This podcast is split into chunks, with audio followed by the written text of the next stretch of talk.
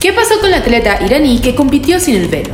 Yo te pongo en contexto. Elnaz Rakabi es una atleta iraní que participó en una competencia de escaladores en Seúl, la capital de Corea del Sur, sin su velo reglamentario. Recordemos que en Irán es ley para las mujeres llevar un velo que cubra su cabello en todo momento. Sin embargo, en las últimas semanas han habido diferentes manifestaciones en contra de esta ley y en contra de la brutal represión que ejerce el gobierno iraní y sus entes. Todo esto a raíz del fallecimiento de Masa Amini, una mujer iraní que murió luego que la policía de la moral, que es el ente que regula que los ciudadanos cumplan las leyes, la detuviera por no utilizar el velo correctamente. A partir de este evento, muchas mujeres y hombres de Irán han salido a las calles a protestar y a exigir que se cambie la ley con respecto a la obligación de llevar el velo puesto. Ok, pero ¿qué tiene que ver todo esto con la atleta iraní? Bueno, así como el gobierno iraní le exige a las mujeres de su país que utilicen el velo reglamentario, también les exige a las atletas que van a representar el Estado que utilicen el velo reglamentario correctamente fuera de su país. Por eso, cuando Elnas salió a competir sin el velo, no pasó ni un minuto para que las personas interpretaran esto como un acto de apoyo hacia las cientos de mujeres que están protestando en su país.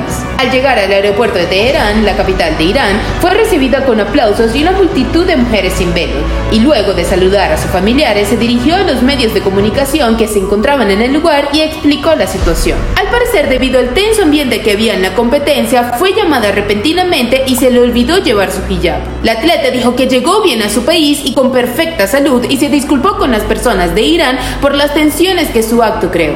Sin embargo, existe otra cara de la moneda. En el momento que Elna salió a competir sin su velo, muchas personas, incluidas ONG, se comenzaron a preocupar por su seguridad, ya que habían amigos que no se habían podido comunicar con ella durante un tiempo. De ahí se comienza a especular que el gobierno iraní tuvo algo que ver con su paradero. Sin embargo, ellos mismos desmintieron los rumores y aseguraron que las informaciones eran falsas. Hasta el momento, Elnas no piensa dejar el equipo nacional. Sin embargo, un portavoz del alto comisionado para los derechos humanos de la ONU indicó que seguiría el caso muy de cerca. Entonces, tú, ¿qué opinas? ¿Piensas que nada más fue un descuido o que había un mensaje detrás de todo esto?